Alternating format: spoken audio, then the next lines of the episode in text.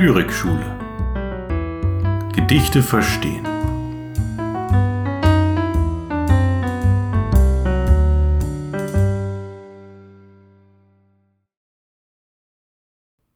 Felix Wetzel Wellenbrecher Wir bleiben zu Hause, nehmen die Masken ab, legen uns ins Bett, verschlafen miteinander die Angst, hören Techno aus der Brust 120 Hertz per Minute, tanzen auf dem Balkon, lieben uns in den Armen und fangen an, uns irgendwann zu fragen, was wir jemals da draußen gesucht haben.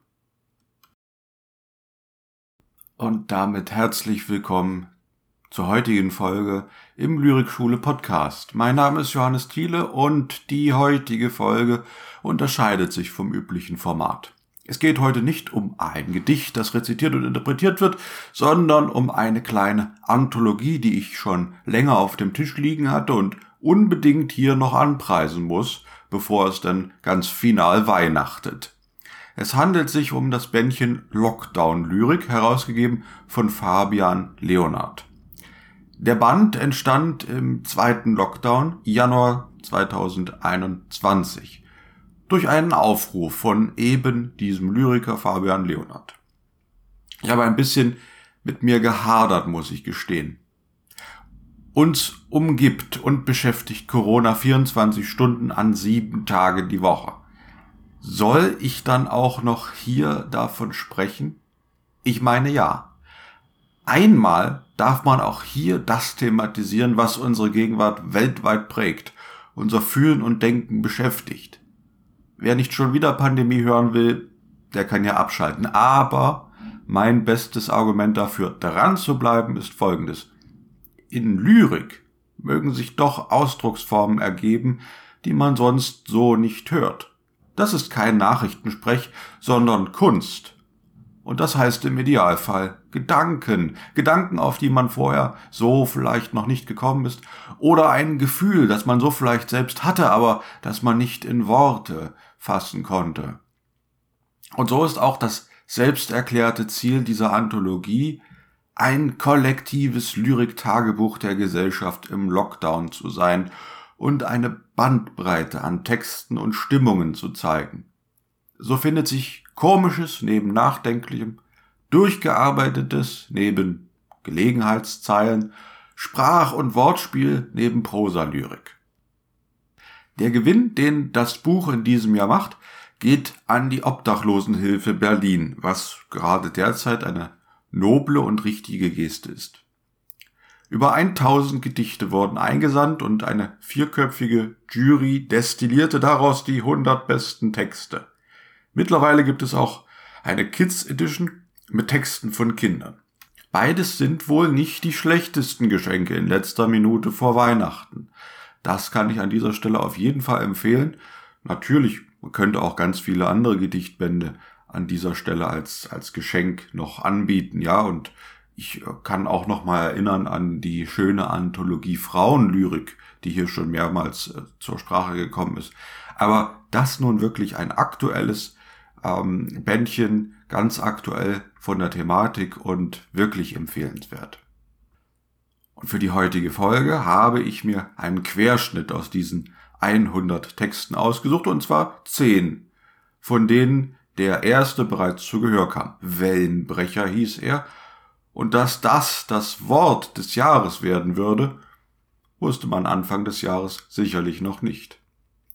Die Gedichte stammen dabei teilweise von bekannten Autoren wie Sibylle Berg oder Thomas Gseller, teilweise auch von weniger namhaften, deren Texte sich aber nicht verstecken müssen.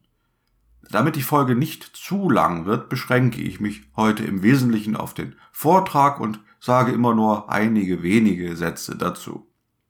In den Show Notes sind die Texte heute nicht abgedruckt, dafür aber die Titel mit den Seitenzahlen.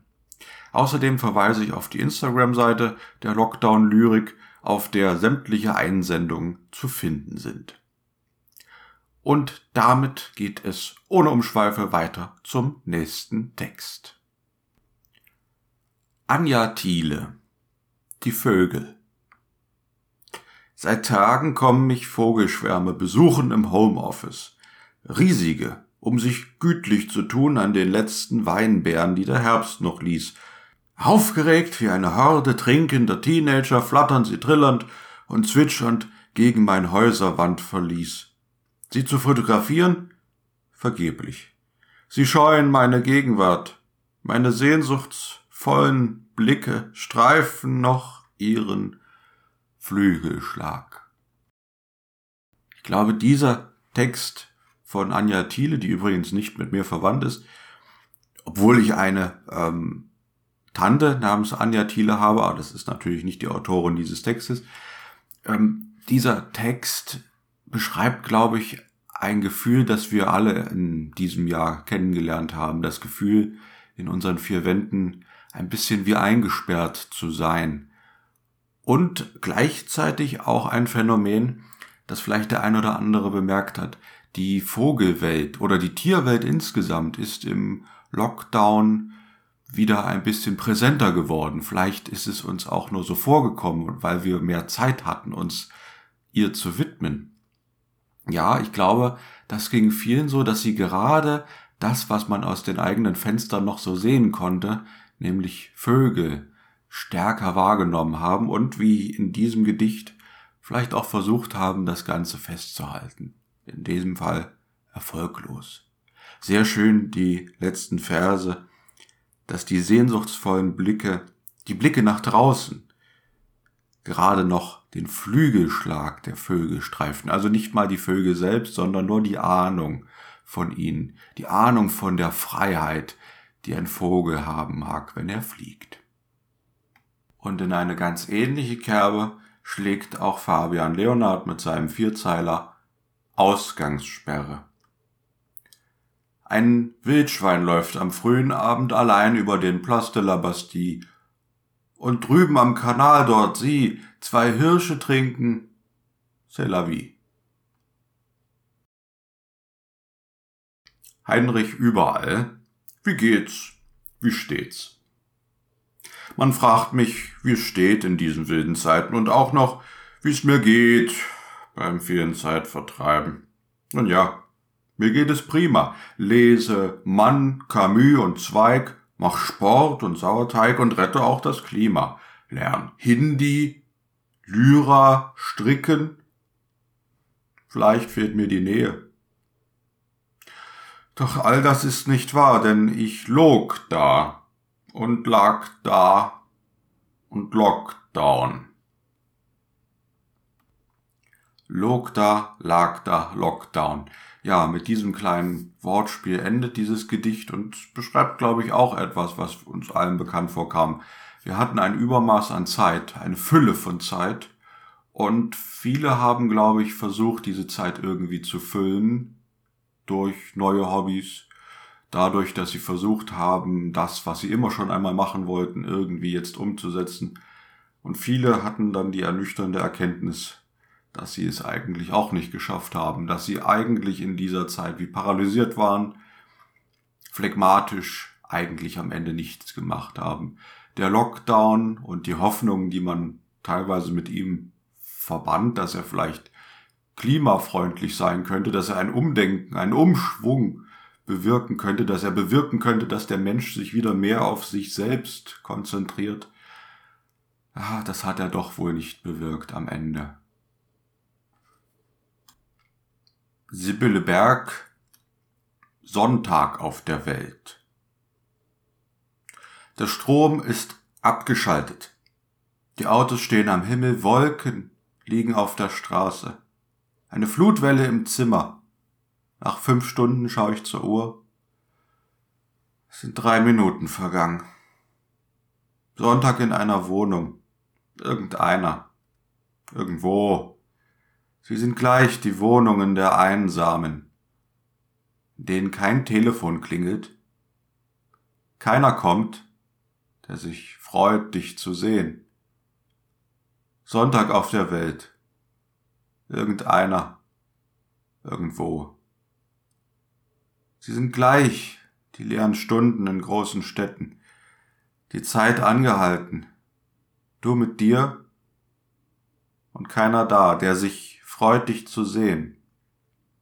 Auf leeren Straßen, gefrorene Vögel in den Ästen, in einer Welt, die ausgestorben ist. Es ist zu kalt. Noch einen zu finden, der meine Hände wärmt. Etwas Besseres wird nicht mehr kommen. Sibylle Berg beschreibt hier das Gefühl der Einsamkeit. Ein Gefühl, das sich im Lockdown wahrscheinlich verstärkt. Das sich verstärkt gerade für die, die allein sind und jetzt niemanden haben, mit dem sie sich unterhalten können und ein bisschen die Einsamkeit vertreiben.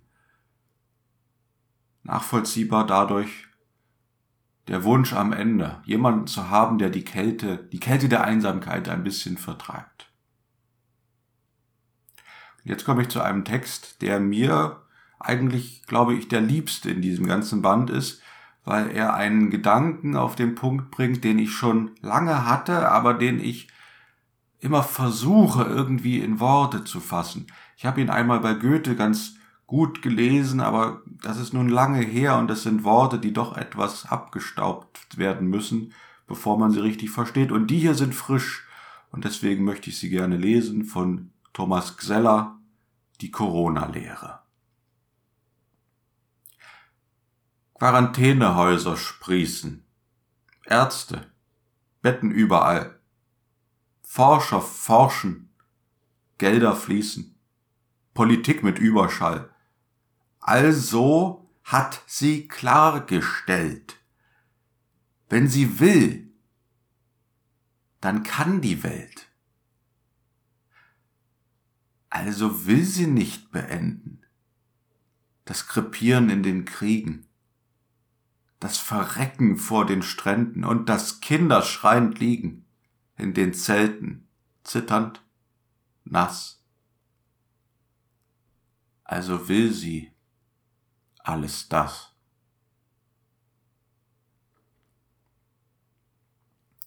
Und ich versuche nochmal den Gedanken, der für mich dahinter steht, zu formulieren. Es ist die Diskrepanz zwischen dem Erkennen, was gut ist und was richtig ist und was getan werden müsste und dem Mangel an Handlung. Das erleben wir ständig. Wir wissen alle, dass Krieg nicht der Weg ist. Darin ist sich jeder vernünftig denkende Mensch einig. Und doch gibt es Kriege. Wir wissen, dass wir die Aufgabe, die Pflicht hätten, den Hunger auf der Welt zu bekämpfen und Krankheiten, die vermeidbar wären. Wir wissen es und wir hätten die Macht, aber wir tun es nicht. Und wir wissen, dass das Klima sich verändert und dass es an uns liegt und dass es auch an uns liegt, daran etwas zu ändern. Aber das Handeln es hinkt hinterher. Es lahmt hinterher, hinter der Erkenntnis. Und in Corona wurde uns gezeigt, dass es auch anders geht, dass die Politik schnell handeln kann, wenn sie will. Zumindest konnte sie das am Anfang. Ich weiß nicht, ob das für den dritten, vierten und für die kommenden Lockdowns auch so gilt. Aber diese bittere Erkenntnis hat für mich jedenfalls Thomas Xeller hier hervorragend auf den Punkt gebracht. Und jetzt kommen wir zu einem Text, der wieder etwas flotter ist und der wahrscheinlich Poetry Slam Qualitäten hat. Er ist von Michael Hüttenberger und heißt Finale Corona Fantasie. Ich krieche rum auf allen Vieren und suche nach Coronaviren. Ich spuck dem Virus ins Gesicht. Ich kriege dich. Du kriegst mich nicht. Dann, hinter meinem Maskenschutz, vollend ich meinen Wohnungsputz. Nehm meinen neuen Schaumstofffeger und feg ihn auf, den Sarserreger. Im Geist zitiere ich Ovid und dabei kill ich dich, Covid. Als seist ein Stier, du in Pamplona. Für immer schweige jetzt, Corona. Ich bin seit Wochen isoliert und von mir selbst desinfiziert. So bricht in meiner Wohnung nie, niemals eine Pandemie aus. damit kommen wir jetzt schon zum achten Text, der eine bildreichere Sprache anschlägt und einen Aspekt mit beleuchtet, den wir bis jetzt noch nicht so richtig hatten. Es ist der Text von Jördis Rosenpfeffer, Liebe in Zeiten von Corona. Ich schick dir meine Arme per Post und du packst sie aus und sie umarmen dich so fest und so oft wie du möchtest. Schick dir meine Zunge per Post und dann mach damit, was du willst und dann schick sie mir zurück. Dann weiß ich, schmeckst du scharf, zartbitter, edelsüß oder gar nach Honigglück. Und wenn du magst, schicke ich dir meine Lippen. Die können dann deine Tränen wegnippen. Und nicht zuletzt schicke ich dir meine Hände, damit ich deine Sehnsucht nach Berührung beende.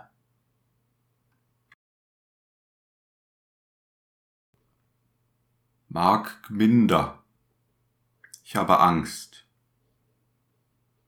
Ich habe Angst vor der Stimmung, denn sie wird aggressiver. Ich habe Angst vor dem Sog der Rechten, denn sie singen wieder und alle singen mit. Ich habe Angst vor dem Fieber, denn die Fälle werden mehr. Ich habe Angst vor dem Morgen, denn Zuversicht fällt mir heute schwer. Ich habe Angst vor der Angst, denn sie fängt an zu lähmen. Ich habe Angst, denn dieser Zustand beginnt langsam Normalität anzunehmen. Ja, das war jetzt der neunte von meinen zehn ausgesuchten Texten und ich glaube, es ist tatsächlich so, dass ich eher die etwas nachdenklichen, eher depressiven Texte ausgesucht habe, melancholische Texte. Aber ich glaube, das mag auch daran liegen, dass es schwer fällt, im Lockdown die ganz positiven Seiten zu sehen und es mit Humor zu nehmen. Dafür gibt's andere Zeiten und die Hoffnung, dass die auch wieder kommen. Angst ist nun mal die vorherrschende Emotion der Zeit. Und doch kann es vielleicht sein, dass uns die Corona-Zeit auch Einblicke gewährt. Einblicke in uns selbst. Wir haben Zeit, uns mit uns selbst zu beschäftigen und uns zu versichern, was uns eigentlich wichtig ist. Und selbst der größte Misanthrop, der größte Menschenfeind, empfindet vielleicht in dieser Zeit doch eine Verbundenheit mit den anderen Menschen. Irgendwie. So heißt der letzte Text von Julia Viata. Irgendwie. Obwohl Menschen nervig sind. Ich dachte, das sag ich nie. Vermisse ich die irgendwie. Und damit bin ich am Ende für die heutige Folge. Ich sage wie immer vielen Dank fürs Zuhören, bleibt gesund und bis zum nächsten Mal.